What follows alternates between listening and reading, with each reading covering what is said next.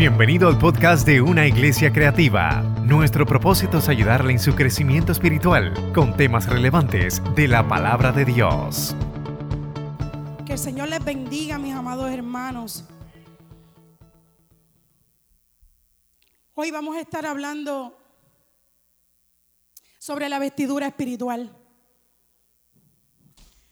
Hay algo que todos sabemos, ¿verdad? Y no vengo a hablar de eso en esta mañana, pero todos sabemos que este, desde el jueves, viernes, sábado, ha sido para el país un tiempo de tinieblas. Y lo tengo que decir de esa manera porque no puedo decir que es un tiempo de luz. Un tiempo de tinieblas. Donde en el mundo espiritual, hermanos, si nos dejamos llevar, nos arrasa también a nosotros como pueblo de Dios. Así que en esta mañana nosotros venimos a hablar, y, yo digo nosotros, ¿verdad? Porque estoy hablando de Dios Padre, Dios Hijo y Dios Espíritu Santo, y yo que estoy aquí, que soy el vaso de barro que el Señor le plujo, ¿verdad? Eh, poder ponerme aquí para que fuera su voz en la mañana, pero quien va a hablar es el Espíritu Santo de Dios. Desde el Génesis hay una lucha espiritual, desde el Génesis hay una lucha espiritual. Muy pocas veces, ¿verdad? Escuchamos hablar de Satanás, el diablo, la serpiente antigua, eh, el enemigo de las almas, eh, ¿verdad? Porque regularmente pues sabemos que está ahí latente esa lucha espiritual, pero no sé por qué razón a veces no, no entramos en ese, en ese plano. Quizás porque puede ser que lo desconocemos desconocemos quizás cómo funciona, ¿verdad?, el reino de las tinieblas. Y podría ser que quizás tengamos miedo, tengamos temor de hablar o de mencionar a Satanás, el nombre de él, ¿verdad? Tenemos eh, base bíblica para poder hablar de, de lo que es esa lucha espiritual que se dio desde el principio que se ha dado desde el principio. Y como, como base a la predicación de esta mañana, yo voy a utilizar Efesios 6, versículos del 10 en adelante, aunque le dije a los muchachos allá atrás que solamente me pusieran Efesios 10, del 10 al 12. Yo le voy a invitar a que, mire, hermano, si usted tiene oportunidad, cuando usted venga a una predicación, eh, es bien ¿verdad? Importante que usted mire, anote. Anote, van a ver algunas cosas que a lo mejor usted no va a recordar, pero si usted las anota, de pronto a mí me ha pasado, Jorge, que apunté algo y de pronto me lo encontré en la Biblia y yo dije, adiós, mira, esto fue lo que predicó el pastor David. Y ahí tengo los puntos que se predicaron y probablemente ese día esa palabra comienza a ser la revelación en mi vida. Así que Efesios 6 del 10 al 12 dice de la siguiente manera, en el nombre del Padre, del Hijo y del Espíritu Santo. Por lo demás, hermanos míos, fortaleceos en el Señor y en el poder de su fuerza. Vestíos de toda la armadura de Dios para que podáis estar firmes contra las acechanzas del diablo. Porque no tenemos lucha contra sangre y carne, sino contra principados, contra potestades, contra los gobernadores de las tinieblas de este siglo, contra huestes espirituales de maldad en las regiones celestes. La carta a los Efesios, Pablo le escribe para fortalecer la fe de los creyentes. No había nada extraño pasando en Éfeso, en esa iglesia. Nada. No había bochinche, no había problema, estaba todo, estaba todo chilling, estaba todo bien. Así que Pablo había estado tres años en Éfeso. Tres años había estado con ellos. Así que Pablo conocía sus arrugas y sus verrugas. Y sabía que, era, que eran una buena iglesia. Pero aún así, Pablo dijo, yo voy a darle una palabra de ánimo a estos creyentes. Tú sabes, por si acaso se desviaban o resbalaban pues Pablo decide escribir esta carta a los Efesios. Y esta carta hoy nosotros la vamos a hacer nuestra en esta mañana, por lo menos este fragmento de esta carta. El Señor quiere recordarnos que no estamos solos. No estamos solos. Y el Señor viene a recordarnos y a decirnos, ánimo, yo estoy con ustedes. En estos días, cuando veía las noticias, no solamente por lo que sucedió jueves, viernes y sábado, porque eso sí quiero decirles, iglesia, no podemos pensar que, no podemos minimizarlo. A veces pasa que decimos, ah, no, si eso fue algo ahí que pasó jueves, viernes y sábado. Ah, sí, el muchacho, pues, ¿qué podemos hacer? Esa es la juventud de hoy. Pues no, no toda la juventud es así. No toda la juventud piensa como él. No toda la juventud ni los adultos piensan como los que estaban allí. Hay una mayoría de personas que pensamos diferente. Mayoría. Lo que pasa es que miramos la televisión, ¿verdad? Porque hay dinero envuelto y hay control. Pues claro que voy a pensar que ellos son la mayoría. Claro que voy a pensar que ellos son los que están controlando. No podemos minimizar lo que sucedió este fin de semana, pero tampoco podemos minimizar lo que ha estado pasando en nuestro país. Por ya hace bastantes años, donde la familia se está desmoronando, hermanos. Cada vez más vemos hombres matando a las mujeres, las mujeres abandonando los hijos, eh, un descuido total. Yo no sé qué es lo que está sucediendo en este país. Yo sé que es algo espiritual, pero a veces sucede que cuando comenzamos a hablar no, es que eso es algo espiritual. No, no, no, no, hay que evaluar la cultura, hay que evaluar la sociedad. Hermanos, nosotros somos espíritu, alma y cuerpo. Hay algo espiritual que tú y yo no vemos, que no lo vemos. Y yo creo que la iglesia es la que tiene la autoridad para poder hablar del mundo espiritual. No de lo que vemos, sino de lo que no vemos. Yo creo que si hay alguien, hay una entidad, una organización que tiene autoridad para poder hablar de las cosas espirituales y sobrenaturales, es la iglesia. Es la iglesia. Existe una lucha espiritual por nuestras almas. Vaya, yo estoy en el Señor. Préstame tu, tu iPhone a ver qué tienes en el Spotify. En Spotify.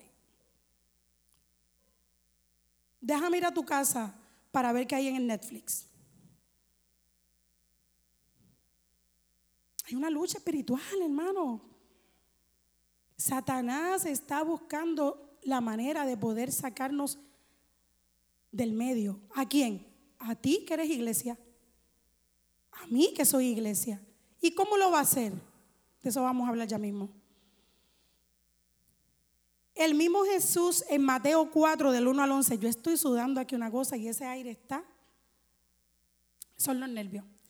Mateo 4 del 1 al 11, mire lo que dice. Mateo 4 del 1 al 11. Entonces Jesús fue llevado por el Espíritu al desierto para ser, para ser tentado por el diablo. Y después de haber ayunado 40 días y 40 noches, tuvo hambre. Y vino a él el tentador y le dijo, si eres hijo de Dios, di que estas piedras se conviertan en pan. Él respondió y dijo, escrito está, no solo de pan vivirá el hombre, sino de toda palabra que sale de la boca de Dios. Entonces el diablo le llevó a la santa ciudad y lo puso en el, sobre el pináculo del templo y le dijo, si eres hijo de Dios, échate abajo, porque escrito está, a sus ángeles mandará cerca de ti y en sus manos te sostendrán para que no tropieces con tu pie en piedra. Jesús le dijo, escrito está también, no tentarás al Señor tu Dios. Otra vez le llevó el diablo a un monte muy alto y le mostró todos los reinos del mundo y la gloria de ellos. Y le dijo, todo esto te daré si postrado me adorares.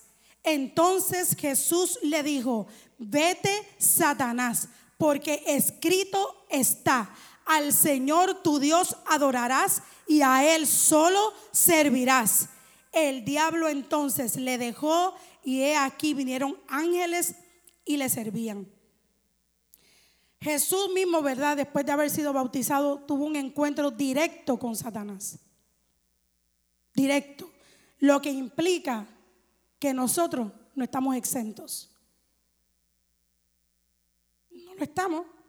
No estamos exentos de tener una experiencia sobrenatural como esta. Lucas 10, 18 al 19, eh, lo que es la versión palabra de Dios para todos. Jesús dijo, Jesús, vi a Satanás caer del cielo como un relámpago. Tengan la seguridad de que les he dado autoridad de aplastar escorpiones y serpientes y autoridad sobre todo poder del enemigo. Nada les hará daño, pero no se alegren tanto de dominar a los espíritus, sino de que sus nombres estén escritos en el libro de la vida. Sí, porque lo que sucedió aquí fue que los discípulos estaban pompeados. O sea, ellos dijeron, olvídate, nosotros fuimos donde esta gente que estaban endemoniados, oramos por ellos en el nombre de Jesús y los demonios se fueron.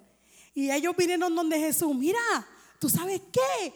Mira, nosotros fuimos para allí y ahí está, todas esas personas que estaban endemoniadas fueron libres en tu nombre.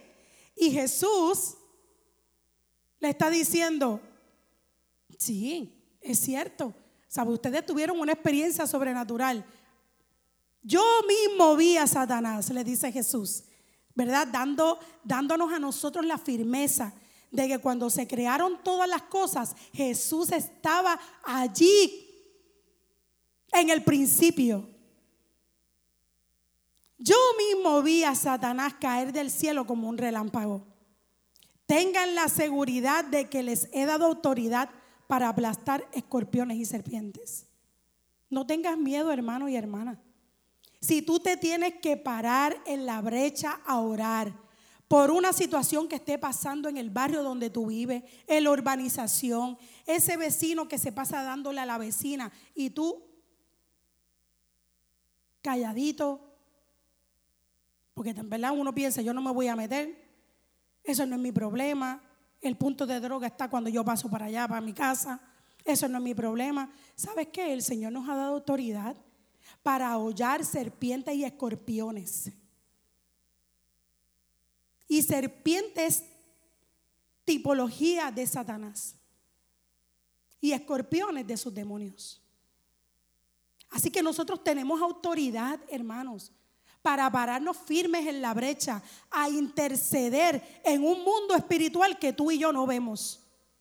Lo que sucedió este fin de semana en este país, que el Canal 2 le dio tanta cobertura, ojalá le diera cobertura a todos los cultos de las iglesias y vieran cuánta gente han sido sanadas de depresión, de intentos de suicidio, de temor matrimonios restaurados, hijos que estaban perdidos en el mundo y cómo ahora viven una vida que agrada el nombre del Señor. Pero eso, lamentablemente, ¿verdad? No lo van a transmitir, ni por el don ni por ningún lado. Solamente Facebook, aquella gente que tiene la babilla para poder hacerlo y hablar abiertamente de Jesús, sin ningún temor. Así que nosotros tenemos autoridad, hermano. Párese en la brecha e interceda por el vecino, por la vecina, por el compañero de trabajo suyo, por sus hijos. Si usted lo ve que sus hijos van rumbo al barranco, interceda por él. Como yo decía en estos días en el chat, no le cantaletee, ore por él, ore por él, ore por él, declare palabras sobre su hijo. Usted tiene autoridad, usted tiene el Espíritu Santo de Dios en, su, en usted. Jesús le dice, Oye, pero no estén, o sea, sí, qué bueno que pudieron, eh, ¿verdad? Sacar demonios de, ¿verdad? De esas personas, pero no se pongan tan contentitos, porque es más importante que sus nombres estén escritos en el libro de la vida. Yo no sé, ¿tú estás seguro si tú, si te mueres hoy, vas para el cielo?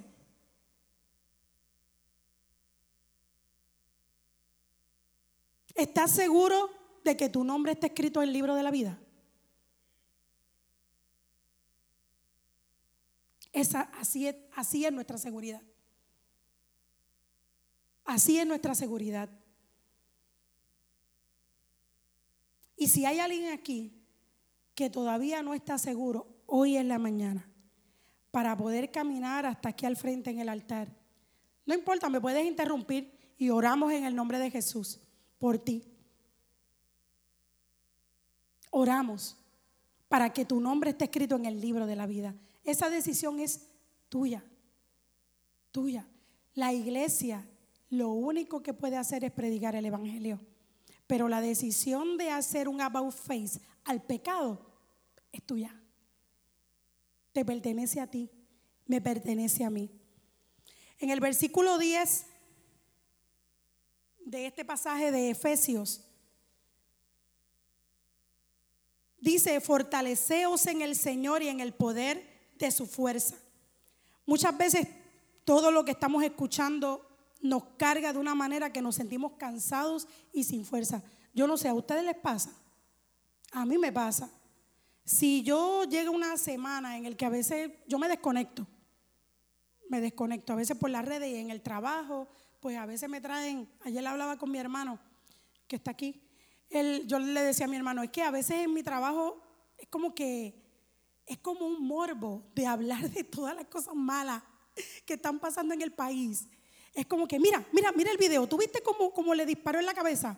No, gracias, es que no quiero ver eso. No, no quiero verlo. Pero tú viste, mira, tú viste la masacre.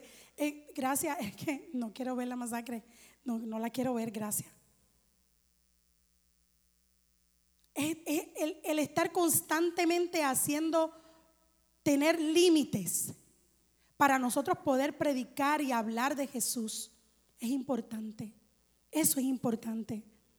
Así que el Señor hoy viene a fortalecernos, a fortalecer nuestro espíritu y a decirnos que no importa lo que estemos viendo allá afuera, yo quisiera decirle que eso va a cambiar yo quisiera decirle que va a cambiar. No, nosotros vamos a cambiar, porque nosotros vamos a ser arrebatados hacia el cielo. Vamos a ser arrebatados hacia el cielo, porque esto aquí va derecho a un caos.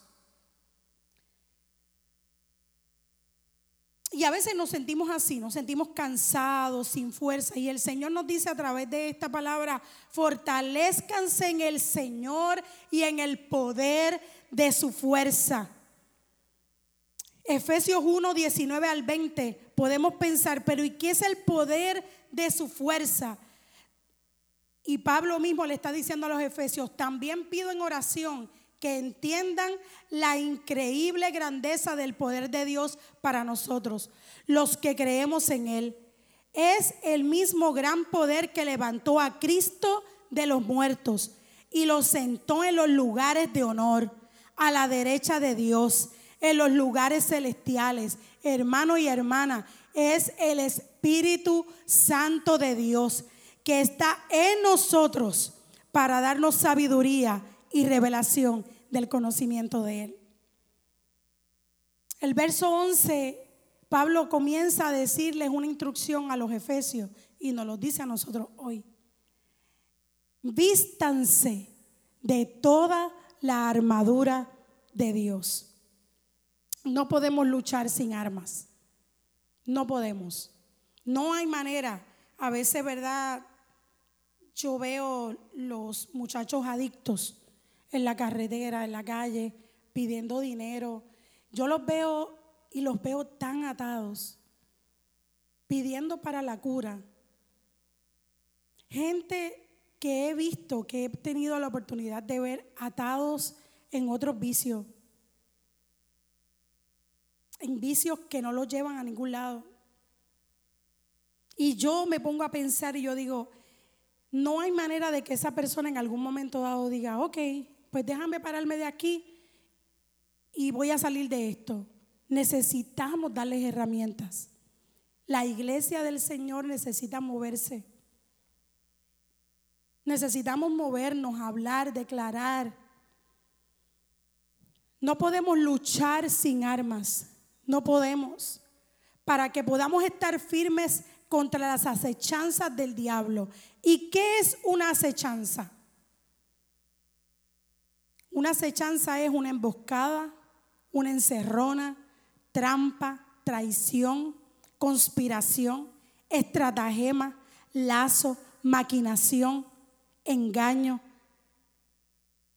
para que podamos estar firmes contra las emboscadas del diablo, para que podamos estar firmes contra las encerronas del diablo, para que podamos estar firmes contra las estratagemas del diablo.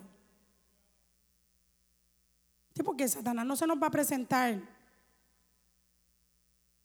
con cuernos y un tridente, porque si no saldríamos corriendo. Se nos va a presentar como dice la Biblia. ¿Cómo dice la Biblia que se puede presentar Satanás? ¿Cómo qué? Como ángel de luz.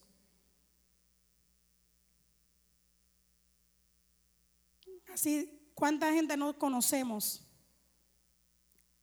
Yo veía nuevamente en estos días, Ruth, el video de Jota, del muchacho brasileiro, que muchos de ustedes quizás lo han visto. Un joven con una voz espectacular.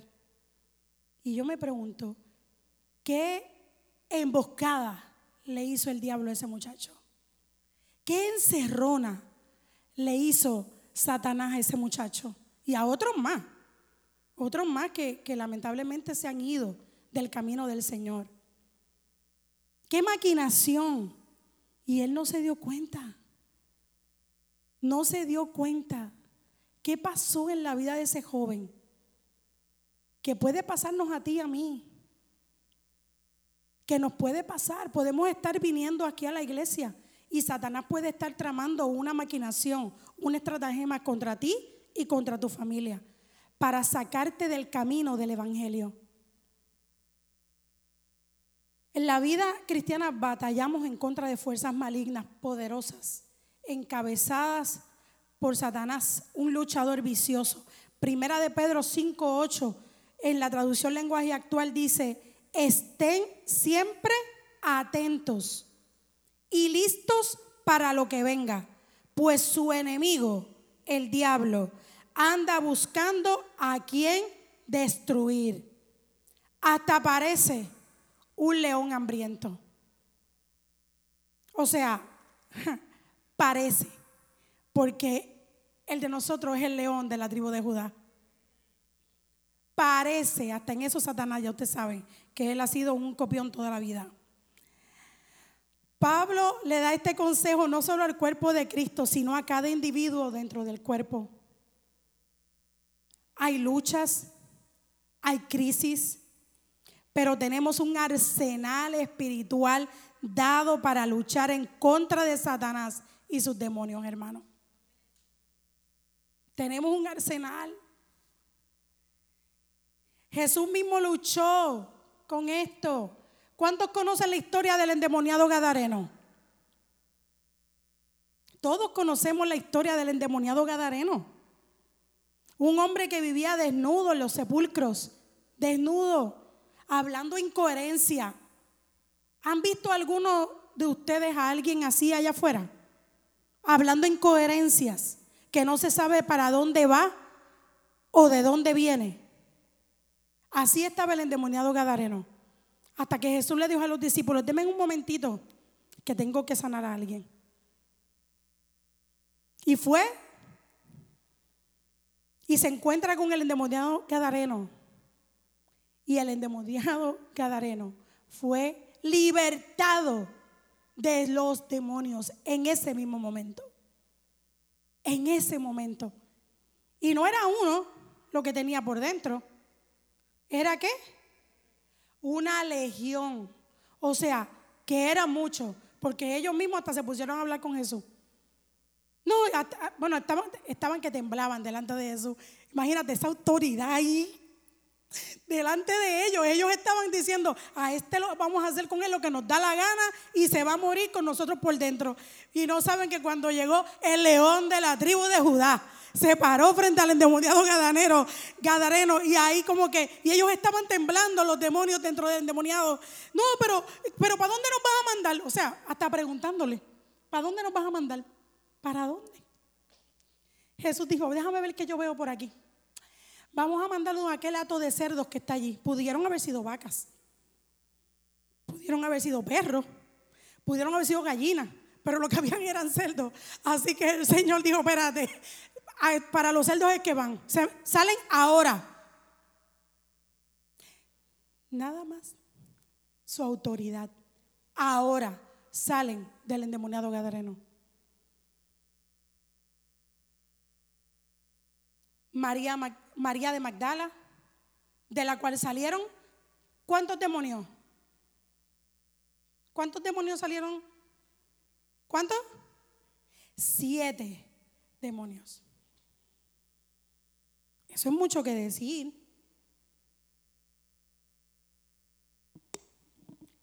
¿Cuánta gente conoceremos nosotros que estarán así de atados? Y a lo mejor están de lo más lindo y de los más bonitos por ahí allá afuera.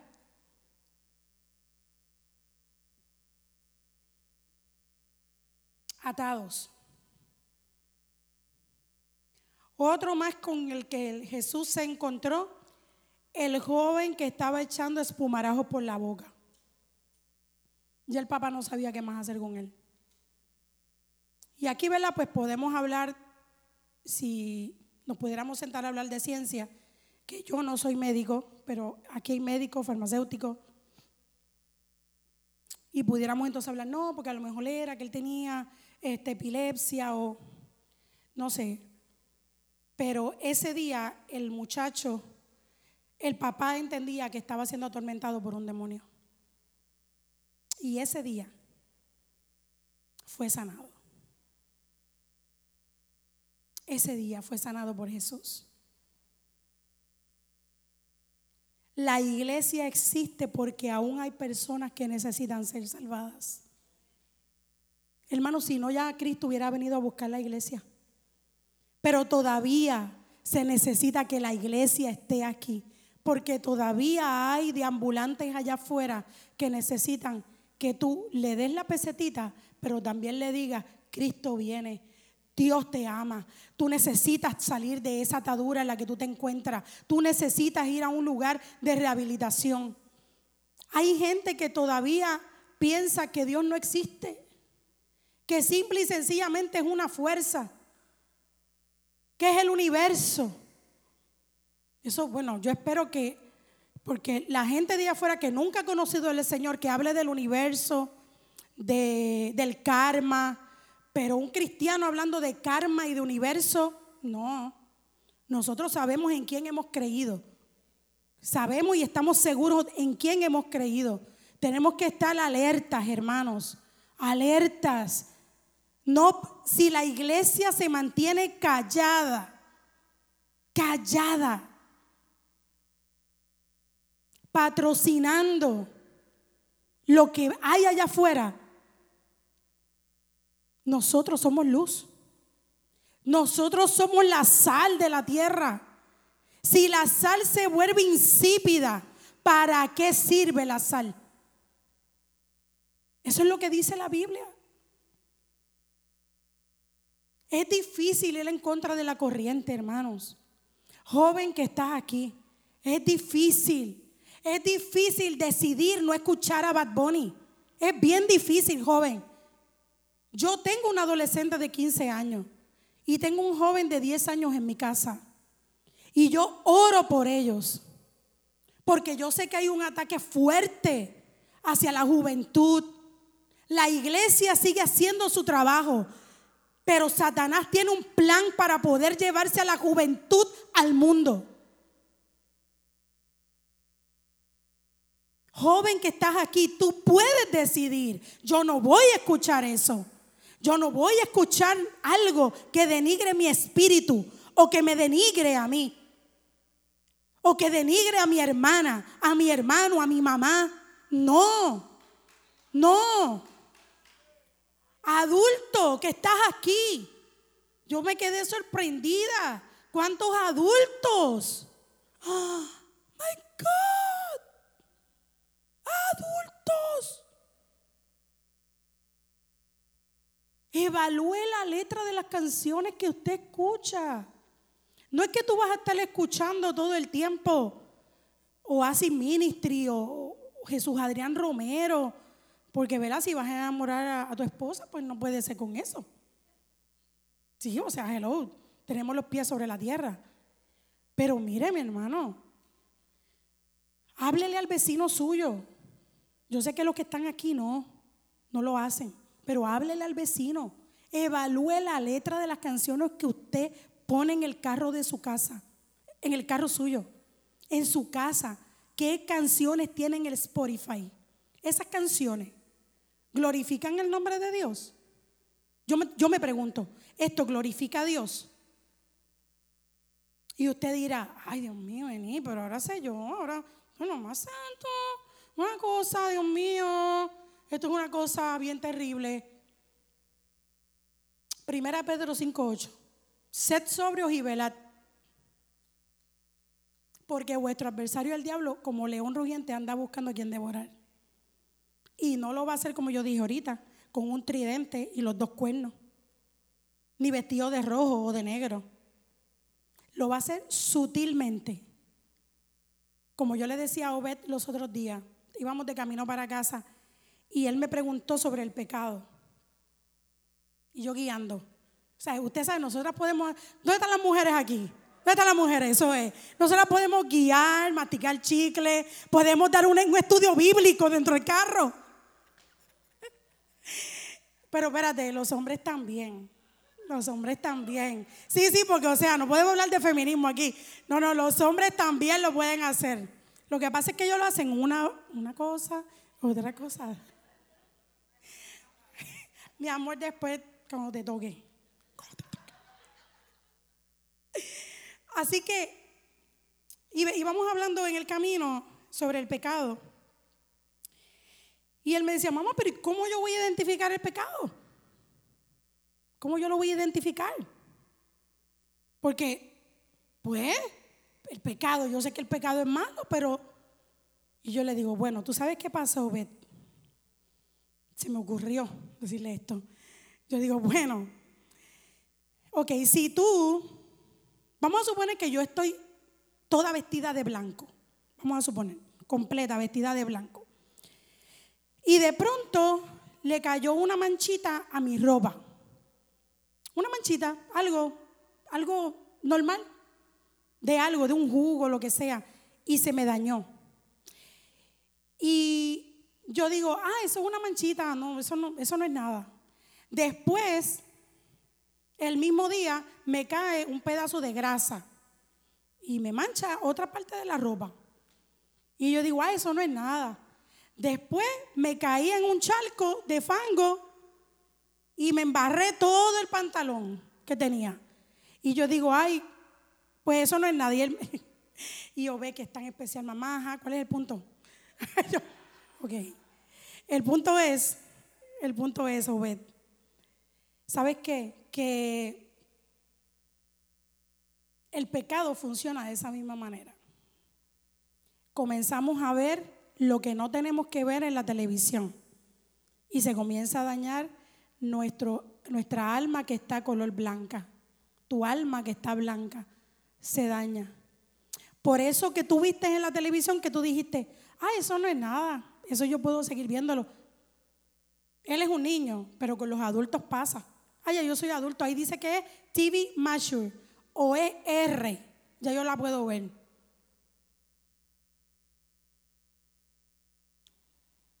Yo digo que si un niño no la puede ver, un adulto tampoco. Esa es mi forma de ser, de pensar. Mi esposo piensa diferente, ¿verdad? Porque obviamente no va a estar viendo películas fresitas. Pero él le dice, está bien, pero si es R, pues le damos para adelante, qué sé yo qué. En términos de cosas que son de matar o cosas así. Pero yo le decía eso, así es el pecado. El pecado tanteamos con él un poquito y decimos, ah, eso no es nada, que yo mienta hoy, eso no importa.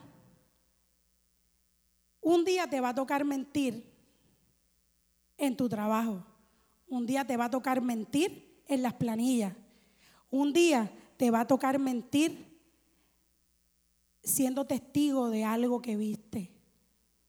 Así que en las cositas pequeñas, si nosotros no nos cuidamos, de pronto estamos embarrados en el pecado. Y Satanás fue sutilmente, sutilmente entrando a tu corazón y a tu vida y a tu espíritu y no te diste cuenta. Le abriste las puertas a escuchar a la gente equivocada. Y lamentablemente están lejos de Dios, con el corazón frío, lejos. Así funciona el pecado. Esto quiere decir, para ir ya terminando, que nosotros no luchamos con seres humanos. No luchamos con seres humanos, sino con lo que opera en el reino de las tinieblas. ¿Y qué es lo que opera en el reino de las tinieblas? Pablo le dice a los efesios que luchamos contra principados, ¿verdad? Contra principados. ¿Y qué son los principados? Hay unos predicadores, ellos se llaman, y han estado aquí con nosotros, eh, José González y Luz Alvira. Eh, José González, psicólogo, él perteneció a una élite satánica aquí en Puerto Rico. Y cuando nosotros, yo me crié en la iglesia bautista y recuerdo que nosotros, Linet y Efraín, que están allá atrás, que somos de, de la misma edad, este, en la iglesia bautista, estábamos allá, llevábamos a, José González a Luz Elvira, y él nos dio a nosotros un taller sobre cómo opera el reino de, de las tinieblas y cómo está organizado el reino de Satanás, para que nosotros como jóvenes, en ese momento estábamos al frente de la juventud de la iglesia, nosotros pudiéramos batallar contra las acechanzas del diablo, porque esto no es de ahora, sabemos que esto es de, siempre. Así que él nos hablaba y él es el excelente en ese tema, así que los jóvenes, si en algún momento dado lo quieren traer, José González, para hablarle este tema a los jóvenes que es tan importante, José González y Luz Elvira, excelente lo hacen, muy bien.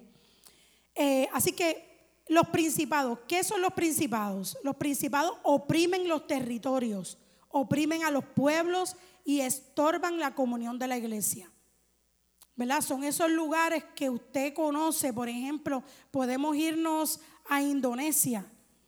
Lugares que usted dice, pero ¿cómo es posible que haya tanta gente idólatra en ese lugar?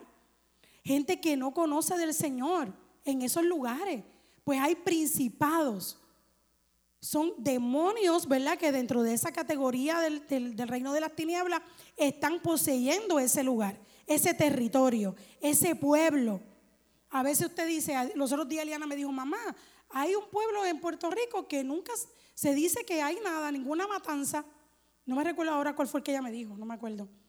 Y yo le digo, oye, ¿verdad, Eliana? Y me dice, mamá, pero San Juan, Carolina, todos esos pueblos, Cagua, están, que a cada rato siempre pasa algo. Así que a nivel espiritual, ¿verdad? hay un principado que está gobernando ese lugar. Otra de las cosas que Pablo nos dice, ¿verdad? Que nuestra lucha no e, es específicamente con ellos, es contra las potestades. ¿Y qué son las potestades? Las potestades se adueñan de sectores, son de áreas donde usted ve, áreas donde usted ve que hay drogas, eh, alcohol, guerras entre los vecinos, eh, incesto, robo, lujuria, brujería, violencia, chismes, división. Usted ha visto sectores así, que usted dice, hmm, usted anda perdido por allá por Ponce y de pronto le dice, eh, ten cuidado, no te metas por tal lado, que eso es tierra de nadie. Podría ser tierra de nadie, ¿verdad? Porque quien está gobernando es una potestad. Y a lo mejor lo que hay ahí es un punto de droga. Y ahí, pues, tierra de nadie, ellos son los dueños de eso. Lo otro, ¿verdad? Con lo que Pablo dice es que nosotros tenemos lucha es contra los gobernadores de las tinieblas. Controlan el gobierno. Controlan la casa presidencial, las alcaldías, en cualquiera de estos lugares donde se toman decisiones. Estos son los gobernadores de las tinieblas. Son hombres y mujeres, ¿verdad?, que se dejan utilizar por el enemigo ególatras, solo piensan en ellos sin obtener poder desde el lugar de autoridad. Y entonces usted dice, pero ¿cómo es posible que en este país, acuti, tanto que se habla de la corrupción y ponen a uno y otra vez cayó? Y tú dices, pero bendito sea Dios, pero ¿cómo es posible?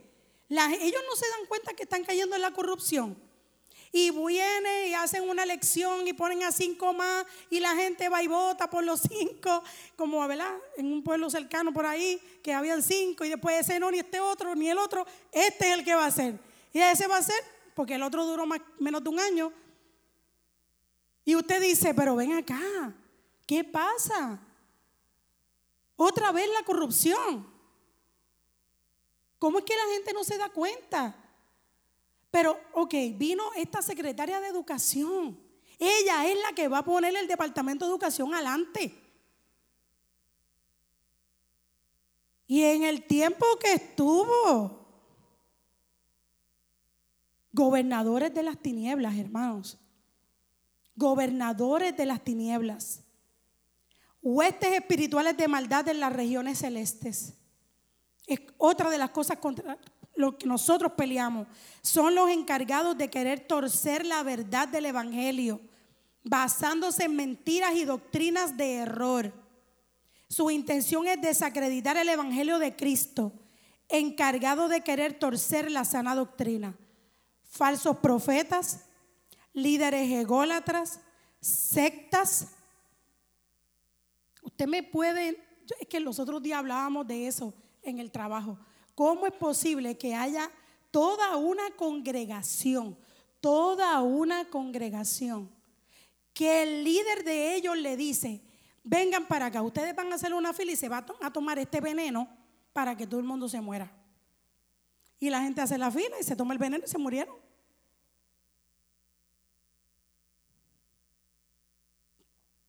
No lo puedo entender.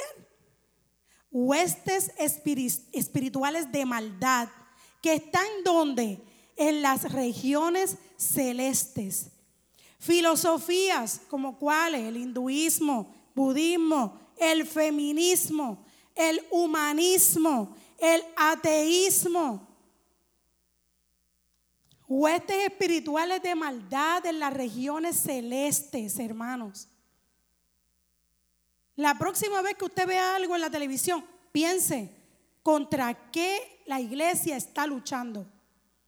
¿Contra qué? Huestes espirituales de maldad, un principado, un gobernador de la tiniebla. Se dice que hay 13 familias que controlan el mundo. Entre ellas Rockefeller, Rothschild, Windsor, etcétera. Usted puede buscar la información. Huestes espirituales de maldad en las regiones celestes. Pablo nos hace el llamado que necesitamos estar vestidos ¿Y cuál es la vestidura que tenemos que tener? La vestidura espiritual, la armadura de Dios para poder hacer frente a todo esto. ¿Con qué? Y voy rapidito. Con el cinturón de la verdad. No es otra cosa que asumir posturas firmes. No seamos fluctuantes. Defendamos lo que creemos. Defendamos lo que creemos. Si Bad Bunny se para en la televisión a decir lo que él quiera decir y la gente lo aplaude y le dice, es verdad lo que él dijo, párese firme usted a hablar de lo que dice la verdad de la palabra.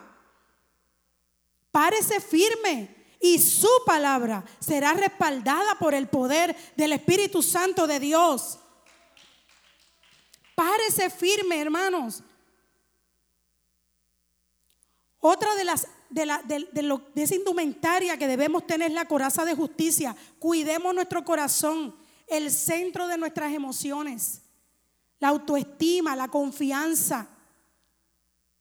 Usted sabe lo que es tener usted un vecino que le diga a usted, eso que tú tienes es una porquería. ¿Qué tú harías, Robert? No, no, no diga, está bien. Pero yo también. Sí, yo pensaría lo mismo. Yo, un vecino que te esté diciendo, eso que tú tienes es una porquería, eso que tú tienes, eso no sirve. Un vecino que te diga eso, imagínate, un compañero de trabajo. Y usted, mire, tiene que, ¿qué? Respirar profundo, porque tenemos que ser luz en medio de las tinieblas.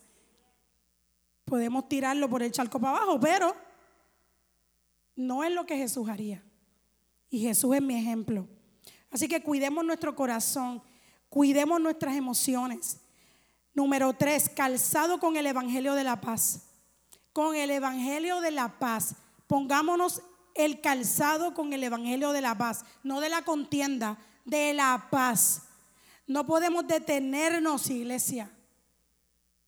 Tenemos que seguir predicando a Cristo. Ya mismo, ya mismo, hoy lo que vamos a hacer aquí, eso es evangelizar. Más tarde va a venir gente que no conoce del Señor. Y puede ser que haya gente aquí hoy que no le ha entregado su corazón a Cristo. No podemos detenernos con el, calzado del Evangelio de la paz. Satanás tiene su plan, pero la iglesia no puede guardar silencio y enajenarnos del mundo. Tenemos que seguir caminando, predicando, ayunando, orando, haciendo vigilias, sin ningún temor a hablar de Jesús. No temamos, iglesia, no tengamos miedo. El Espíritu Santo está con nosotros y en nosotros. Cuidémonos de llamarlo profano santo. Cuidémonos. Porque por una fuente no pueden salir dos aguas. O somos fríos o somos calientes. Pero tibio no podemos ser. Vivimos en un mundo donde todo es relativo. Depende. Porque no podemos ofender a nadie. No, ten cuidado, no, no digas eso porque se pueden ofender. Mira, si el ejemplo que yo tengo que seguir, cuando Jesús se paraba frente a los fariseos y los miraba, hipócrita, sepulcros blanqueados. Yo imagino que él tan relax. Hipócrita, sepulcros blanqueados. Le, tienen como 600 leyes y ninguna de ellas ustedes las cumplen. Digamos la verdad, hermanos. Leamos, instruyámonos. ¿Contra qué nosotros estamos peleando como iglesia? ¿Vamos a dejar que lo que pasó el fin de semana siga pasando? Eso será lo normal. No es lo normal. Nosotros tenemos que hacer frente de batalla en la brecha, pararnos y hacer guerra en el mundo espiritual. No nos, no nos van a ver ni con una R15, ni con un rifle, ni con una metralleta, ni con pistola. No nos van a ver así. Pero nos van a ver ayunando, orando, declarando la palabra, dando testimonio, congregándonos, amando. Esas son nuestras armas.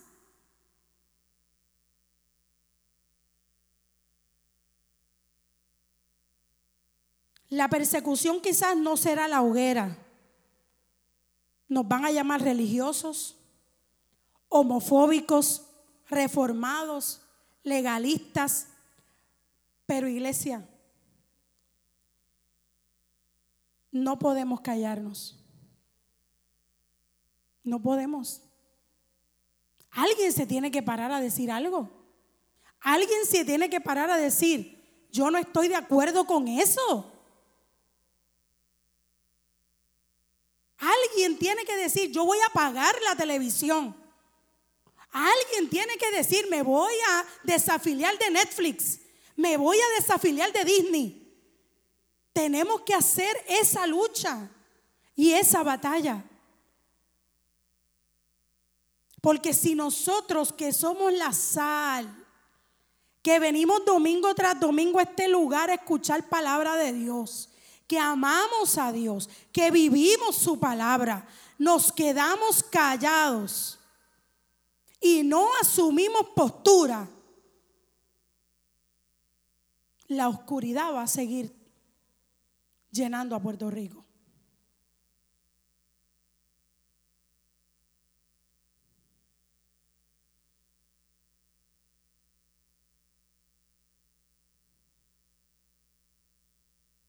Tenemos que seguir predicando al Señor. Ore por Bad Bunny, ore por él. Joven que estás aquí, joven que conoces la verdad, que conoces a Jesús, que has visto cómo Dios ha provisto para tu casa, que conoces que, que has visto al mismo Jesús en tu escuela, en los lugares donde te mueves. Joven, ora por Bad Bunny, ora por Anuel, ora por todas estas muchachas que están en el, en el género. Yo no puedo querer parecerme a una de ellas. Yo tengo que querer parecerme más a Jesús. Yo adulta tengo que buscar a quien yo me quiero parecer. Eso se llama asumir posturas. Hermano, y es difícil, es fuerte. Es más fácil seguir la corriente de este mundo. Es más fácil yo decir, ah, yo quiero ser así, yo quiero ser... Eso es más fácil. Pero ir en contra de la corriente es sufrir vituperios. Es decir, ah, tú como no estás en nada. Pero la recompensa de nosotros proviene del cielo. Y no solamente proviene del cielo, la vamos a ver. Porque veremos la bondad de Jehová en la tierra de los vivientes, dice la Biblia. Me falta el escudo de la fe. El escudo de la fe nos va a llevar por encima, a ver por encima de nuestro entorno y de nuestras circunstancias. Van a haber crisis, peleas, pero la fe nos va a llevar las cosas que no son como si fuesen.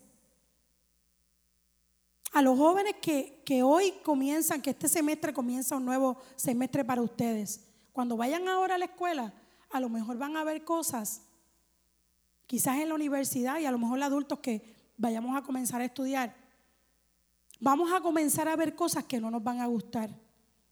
Vamos a declarar la fe. Jóvenes, adultos que los vemos que están haciendo cosas escondidas, oremos por esa gente. Démosles la palabra de consejo, de ánimo. No te calles, no te calles.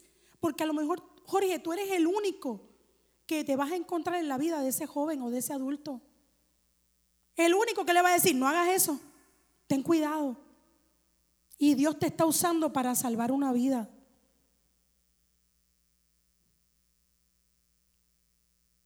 ¿Dónde está tu escudo? ¿Dónde está la iglesia con el discernimiento en el Espíritu? El yelmo de la salvación. Cuida tus pensamientos personas cavilando entre dos pensamientos.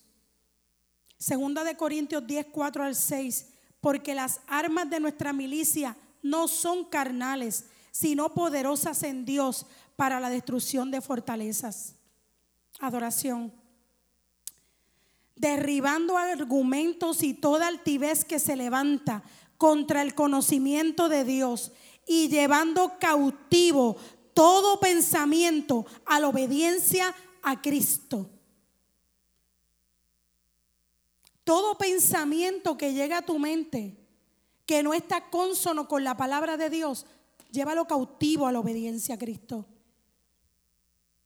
hoy salimos de este lugar con herramientas, reconociendo que lo que pasó este fin de semana nos debe poner un alerta como país. Y ojalá Dios le dé la oportunidad a alguien que pueda hablar desde el foro del gobierno a todo el país y le den la oportunidad en las noticias para decir que lo que pasó este fin de semana no es poca cosa.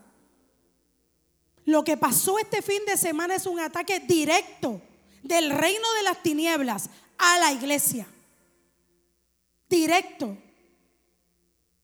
Y yo y lo digo de esta forma y con esta autoridad, porque es así, hermanos. Hay un montón de gente allá afuera que necesitan a Jesús. Lo necesitan urgentemente, viviendo vidas fancy, viviendo vidas de que a mí no me pasa nada, de que yo vivo en el chalet de yo no sé qué o en las mansiones de yo no sé dónde, amén y gloria a Dios que estás en ese lugar, pero necesitas a Jesús. Y a lo mejor es mi compañero o compañera de trabajo el que le está diciendo a esas cosas que vemos, ah, eso no importa, oh, eso no es problema mío. Triste, triste, eso no es mi problema. Sí, es tu problema y es mi problema. Porque si yo no me si yo no hablo y sigo callada, ese problema me va a llegar al lado de mi casa. Y puede ser que llegue a mi casa. Y luego lo tenga en la sala o en el cuarto de mi casa. Y entonces ya no es, eso no es problema mío. Ahora sí es problema tuyo. Ahora sí hay que comenzar a orar. Ahora sí hay que comenzar a batallar. Ahora sí tenemos que ponernos las pilas. Ahora sí tenemos que seguir caminando. Hay gente atada, hermanos, atadas. Yo creo que este mensaje es para nosotros salir de este lugar empoderados, empoderados sabiendo que si nosotros como iglesia nos paramos y hacemos un frente y estamos aquí de esta manera y hacemos esto, hacemos un frente y hacemos esto, un frente contra las acechanzas del enemigo y seguimos caminando, caminando, es que tiene, tiene, tiene que huir las tinieblas. Ponte de pie, iglesia. Iglesia, no tengas miedo de decir en qué tú has creído. Toma postura. Si no te gusta lo que ves, apaga la televisión. Si no te gusta lo que está transmitiendo Disney, Netflix, Hulu, apágalo, desconéctate. Yo, tú no tienes por qué mantenerte conectado. Si no te gusta lo que estás viendo en TikTok, pues ah, borra la aplicación. Porque al final de cuentas va a dañar tu espíritu, va a dañar tu alma. Y no nos damos cuenta. No nos damos cuenta. Y de pronto es como si nos hubieran puesto una anestesia. Que empezamos a decirle a lo malo, bueno. Y empezamos a decir, ay bendito. Ay, es que bendito. Y empezamos a, ay, empezamos a acariciar el pecado. Empezamos a acariciarlo. Ay, bendito, porque es que ay bendito. Y empezamos a acariciarlo hasta que el pecado nos ha arropado.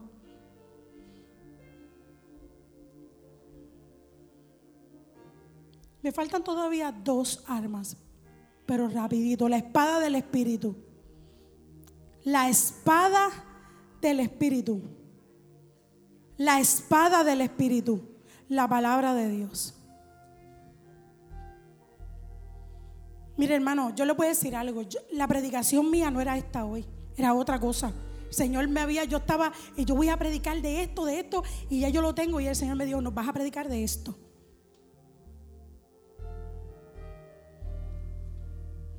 Y yo le decía a Linet que estaba temblando.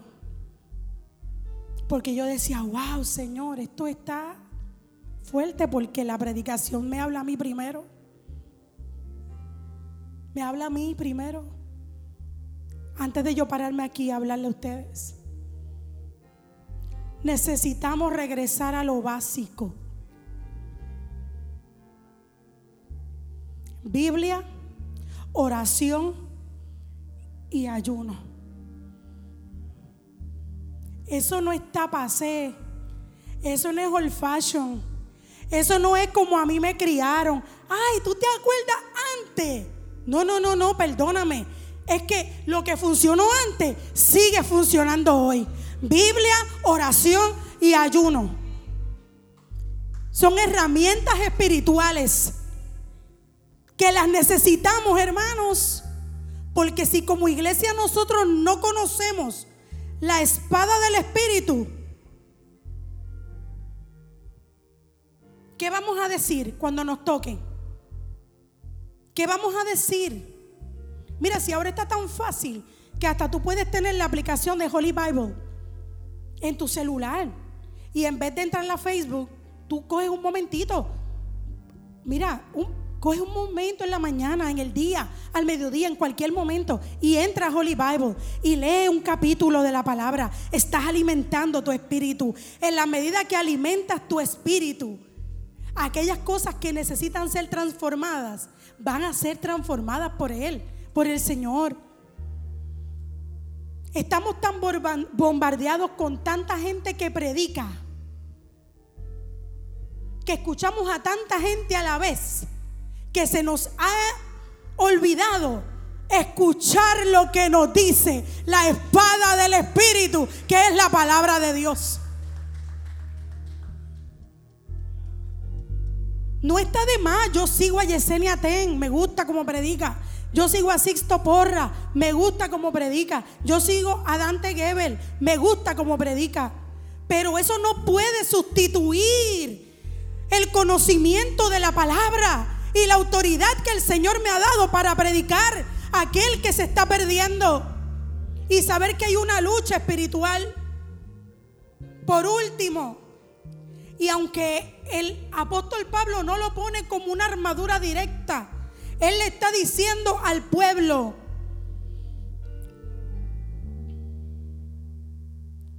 y orando en todo tiempo con toda oración y súplica en el Espíritu y velando en ello con toda perseverancia y súplica por todos los santos.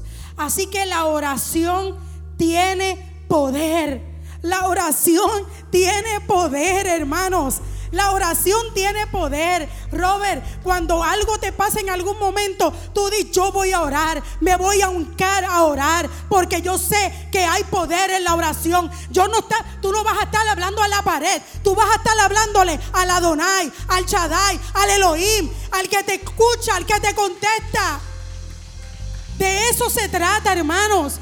Hay un mundo espiritual que no vemos, pero existe, está ahí para beneficio nuestro. Satanás lo quiere utilizar para sacarnos del camino, pero el Señor nos ha dado herramientas poderosas en Él para que nosotros nos paremos bien parados, nos ajustemos el cinturón y comencemos a batallar en el nombre de Jesús. Yo no sé si en esta mañana hay alguien en este lugar que haya venido con alguna angustia, con alguna preocupación o simple y sencillamente lo que ha estado pasando en el mundo espiritual en nuestro país te tiene cargado.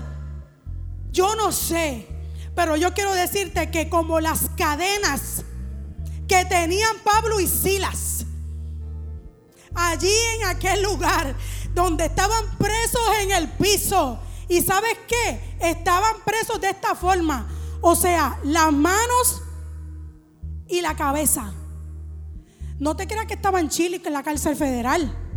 No, con las ratas y las cucarachas pasándole por donde quiera. Allí Pablo y Silas comenzaron a adorar, a adorar al Rey de Reyes, al Señor de Señores, al Chadai, al Elohim, a Yahweh. Comenzaron a adorar al Señor ¿Y sabes qué le pasó a Pablo y Silas? En el mundo espiritual ocurrió un terremoto y las cadenas se le cayeron en el nombre de Jesús. De eso es que estamos hablando en esta mañana. Hay un mundo espiritual que tú y yo no lo vemos. Pero ahora mismo aquí está presente el Espíritu Santo de Dios. Y yo estoy segura que tienen que haber ángeles ministradores moviéndose en este lugar. Yo no los estoy viendo, pero yo sé que tienen que estar aquí. Obrando en favor de mucha gente que está allí, que necesita que sus cadenas sean rotas en esta mañana. Así que yo te invito a que tú cantes junto con adoración. Si las cadenas de Pablo y Sila, yo no sé, yo no sé. Mira, piensa en esa persona que tú sabes que está, está siendo atacada por Satanás ahora mismo, de tu familia. Piensa, si las cadenas de Pablo y Sila fueron rotas, hoy las cadenas de esa persona se rompen en el nombre de Jesús. Donde quiera que esté, yo no sé si está fuera de Estados Unidos, yo no sé si está en otro pueblo de Puerto Rico, pero hoy se rompen las cadenas. Así que yo te invito a que tú adores, adores y sepas que nosotros estamos llamados a tener la vestidura espiritual del Señor. Así que te invito a adorar en esta mañana.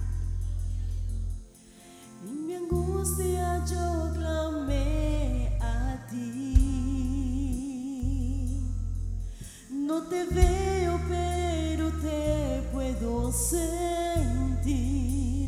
Tú estás aquí.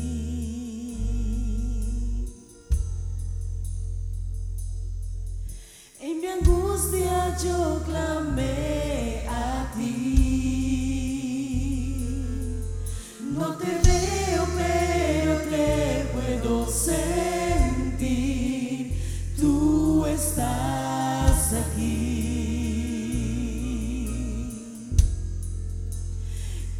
Te puedo sentir.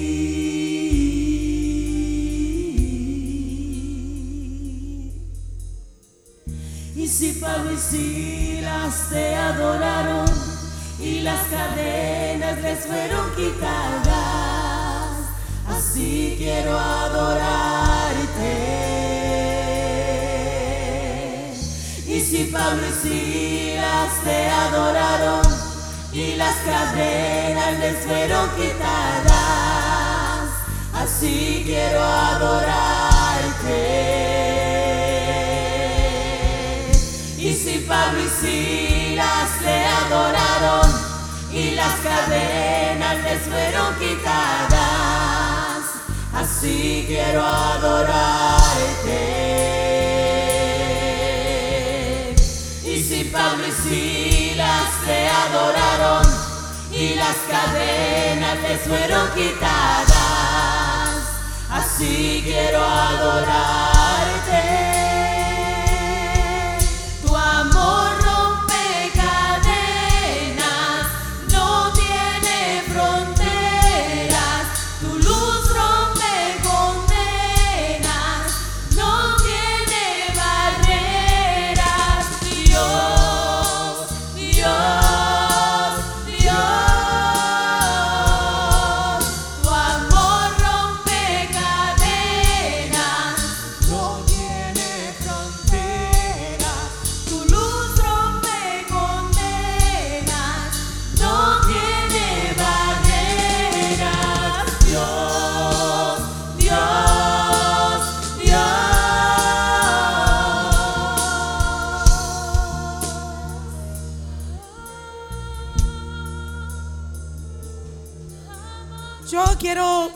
Decir esto. Si aquí hay alguien que necesita la oración porque está batallando con algo que sabe que lo está atando y que no le permite avanzar a nivel espiritual. Yo sé que esto es una lucha espiritual lo que vamos a tener en esta mañana, pero de eso estamos hablando. Si hay alguien que está luchando contra algo en este lugar, tú sabes lo que es. Yo te invito a que tú pases al altar porque vamos a estar orando. Hombre, si eres tú mi esposo está ahí para poder orar. Joven, si eres tú, yo te invito a que tú pases, joven. No tienes por qué ser igual que los demás. No tienes por qué ser igual. Tú puedes hacer la diferencia. Tú puedes ser distinto a los demás jóvenes que te van a acusar, que te van a señalar. ¿Sabes qué? Yo quiero decirte que el león de la tribu de Judá está contigo, que Jesús está contigo, que Él te va a defender y te va a poner en gracia, joven. Lo va a hacer en el nombre de Jesús. Estamos viviendo tiempo de asumir posturas. Y si hay algo que está atando tu corazón y tu espíritu, hoy es la mañana para que tú pases al altar, joven o adulto. Pasa y vamos a orar. Mientras adoración sigue alabando el nombre del Señor. Hay una presencia poderosa, hermanos, en este lugar. Yo creo que hay cadenas que se van a romper en esta mañana.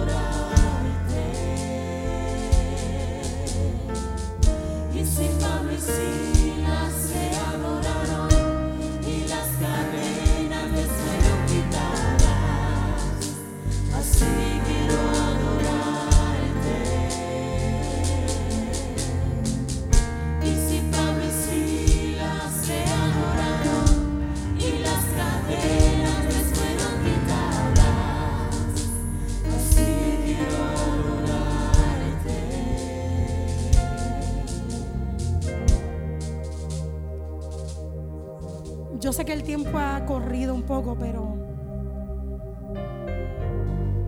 yo digo que nosotros nos reunimos una vez a la semana. Y este tiempo hay que aprovecharlo. Yo le voy a pedir a toda la juventud que se encuentra aquí que pasa al frente al altar, incluyendo a los niños de 10 a 12 años. Todos los jóvenes pasen aquí, al frente aquí. Todos los jóvenes. El- alguien que rompe el hielo, por favor. Vamos a ver, alguien. Ryan, este, Dylan, rompan el hielo, vamos. Que ustedes son jóvenes de la casa, vamos. Rompan el hielo. Jóvenes de 10 en adelante, 10, 12, todos los jóvenes, vamos. Al frente. Todos los jóvenes. Wow. Muchos. Camila, vente. Vente, Camila, vente. Eh, Amira y Eliani. Vengan, pasen para acá, un poquito más al frente. Lian. Joyce se quedó en la parte de atrás, pero Joyce es parte de acá. ¿Ok? Miren que muchos jóvenes somos bendecidos de que estos jóvenes estén en esta casa. Iglesia, vamos a ponernos de pie. Caleb se me quedó por allá atrás. Vente, Caleb, para acá. Yo le voy a pedir a los hombres que están aquí. Usted va a identificar los hombres que están aquí, los jóvenes hombres que están en este lugar. Los Absalón, Julio, Pedro, allá atrás. Van a pasar, mi esposo, van a pasar y van a orar por los jóvenes, por los varones. Las mujeres que están aquí, Berta, Cuti, tú también, a orar por los varones que están aquí al frente. Ok, vamos. Vamos a interceder por esta juventud. Vamos a, eh, Natanael, Efraín Delgado, Jesús Núñez, pasen por acá, vamos a orar. Las mujeres, Berta, Mabel, Ana, vengan para acá. Lourdes, Joana, todas las que están aquí. Vi a Nilda por ahí, Nilda. Ven para acá, vamos a orar por las mujeres. Va a ser, usted va a interceder, le pone la mano, ora y lo presenta delante del Señor. Vamos a ser vallados por esta juventud en esta mañana. En el nombre de Jesús. No hay Satanás ni altimaña del diablo que quiera venir a entorpecer en la vida de ninguno de ustedes. De ninguno. De ninguno. Ustedes le pertenecen a Cristo. Así que oremos. Oremos en el nombre de Jesús. Y usted que se quedó allá, extienda su mano. Julia, creo que la vi por ahí. Madeline, ayúdame. Judith, ayúdame por favor también con las, con las nenas que están aquí al frente, que son muchas. Vamos, Judith. Oremos. Sheila, ayúdame por favor con las nenas.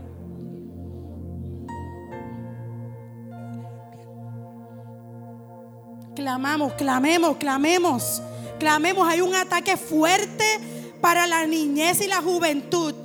Fuerte. Y hoy vamos a levantar vallado. En el nombre de Jesús, Señor.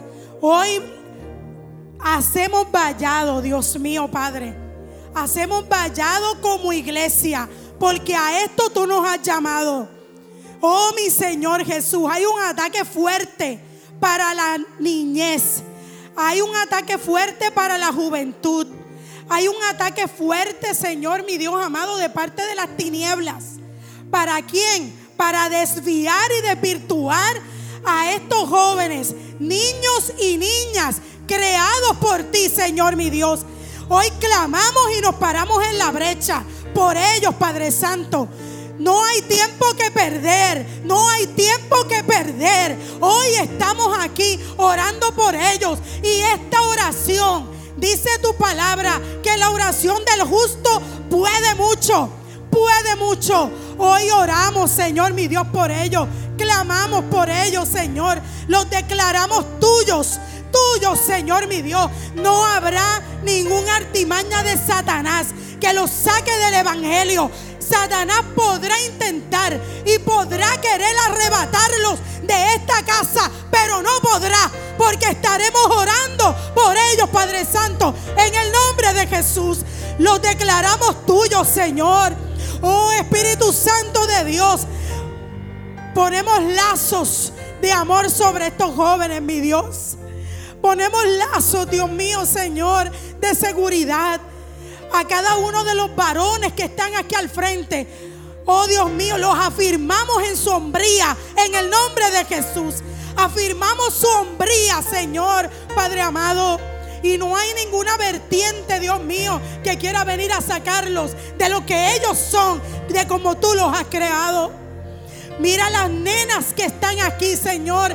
Las afirmamos en tu nombre, Señor como lo que son, Señor, mi Dios Padre. Tú las creaste niñas, Señor. Hoy afirmamos su feminidad, Señor, en este altar, Padre amado. Las afirmamos, Dios mío, Señor. Sabemos que estamos peleando con el mismo Satanás. Sabemos que estamos peleando contra una gran élite allá afuera, pero más poderoso eres tú, más poderosas son las armas que tú nos has dado a nosotros, mi Dios clamamos a ti. Ellos, Señor, oramos por ellos. Oramos y los declaramos tuyos. Así como también, Dios mío, aquellos jóvenes que están afuera, mi Señor, que aún no te conocen. Clamamos por ellos para que vengan al conocimiento tuyo. Señor, utiliza estos jóvenes que ya pronto comienzan las clases. Padre Santo y Dios bueno, los separamos para ti, Señor. Úsalo en la escuela, Dios mío. Que no se contaminen con aquello que puedan ver o escuchar, Señor. Padre, permítele, Dios mío, Señor, que puedan ser luz en medio de las tinieblas, mi Señor. Dios mío, úsalos para tu gloria, Señor. Señor, Dios mío, dale experiencias con el Espíritu Santo. Fortalécelos a ellos, Señor. Fortaléceles su espíritu. Guárdalos de aquellos que quieran hacerle daño, Señor, mi Dios, Padre amado. Oh Espíritu Santo de Dios. Úsalos, Dios mío, para tu gloria. Oh Dios mío, Señor. Tú estás llamándolos a ellos a que tomen postura. Dios mío, en este tiempo tan difícil, Señor los sellamos con la palabra del Espíritu Santo de Dios. Señor mi Dios, y no habrá ni existe arma en contra de ustedes que les haga daño. Gracias por ellos, Señor. Bendice a sus padres, Dios mío. Permítele, Señor, mi Dios Padre amado, que ellos puedan tener un espíritu enseñable. En el nombre de Jesús. En el nombre de Jesús. Lo declaramos en el nombre de Jesús. En el nombre de Jesús. Que el Señor les bendiga. Ustedes son importantes para esta casa, jóvenes y niños que están aquí. Nunca, nunca sus pies correrán hacia el mal. Sus pies estarán cimentados en esta casa para adorar y glorificar el nombre del Señor. Gracias por escuchar nuestro podcast. Para conectarse con nosotros, siga nuestra página web, unaiglesiacreativa.com o en Facebook, Una Iglesia Creativa, donde hay un lugar para cada miembro de su familia.